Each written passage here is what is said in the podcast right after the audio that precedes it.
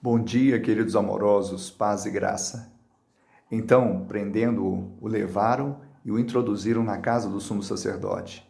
Pedro seguia de longe. Lucas 22, 54. Na Bíblia, a posição de uma pessoa, se perto, se longe, se aproximando-se ou se distanciando-se, faz toda a diferença.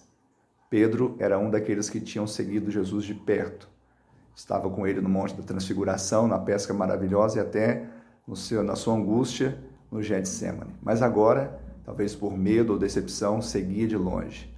Jesus quer que nós estejamos perto dele, porque ele estará perto de nós, tanto na luta, na adversidade, mas também ele fará com que nós estejamos assentados com ele nos lugares celestiais.